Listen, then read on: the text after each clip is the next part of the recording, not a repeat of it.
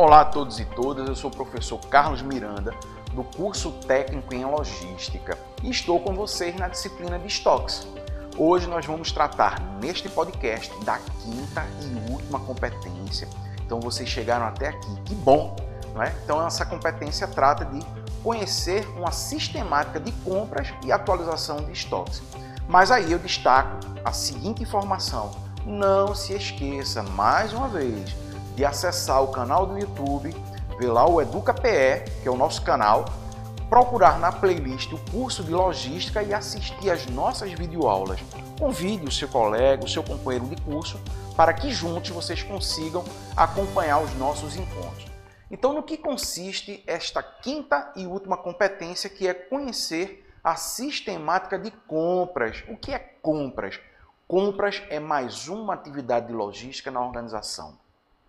É aquela atividade que nós chamamos de atividade de apoio, responsável por obter, adquirir ou comprar materiais e até mesmo contratar serviços para a empresa. Então, quando você se depara é, com a função de compras, você já vai conciliar a figura do comprador, o departamento de compras, com a relação direta a um elemento chamado fornecedor.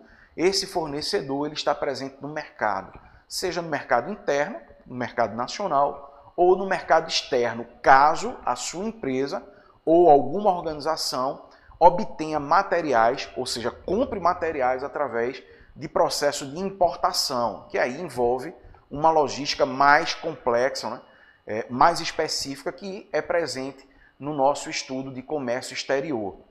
Contudo, a ação de comprar ou agente comprador de uma organização tem várias atribuições, né? não só na obtenção de suprimentos, né?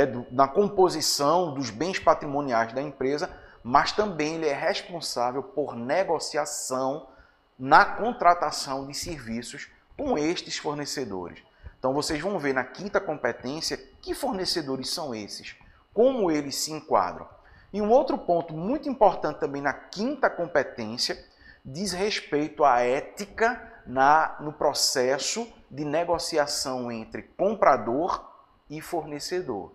Muito importante, sobretudo, é, na negociação, se estabelecer uma relação de confiança, transparência o que é muito importante, são dois requisitos fundamentais que compõem a ética né, no processo de obtenção ou no processo de compras da organização.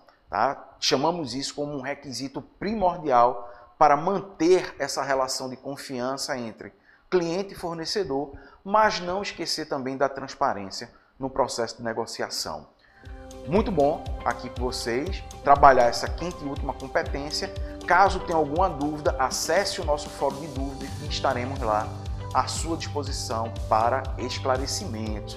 Um grande abraço e até a próxima oportunidade.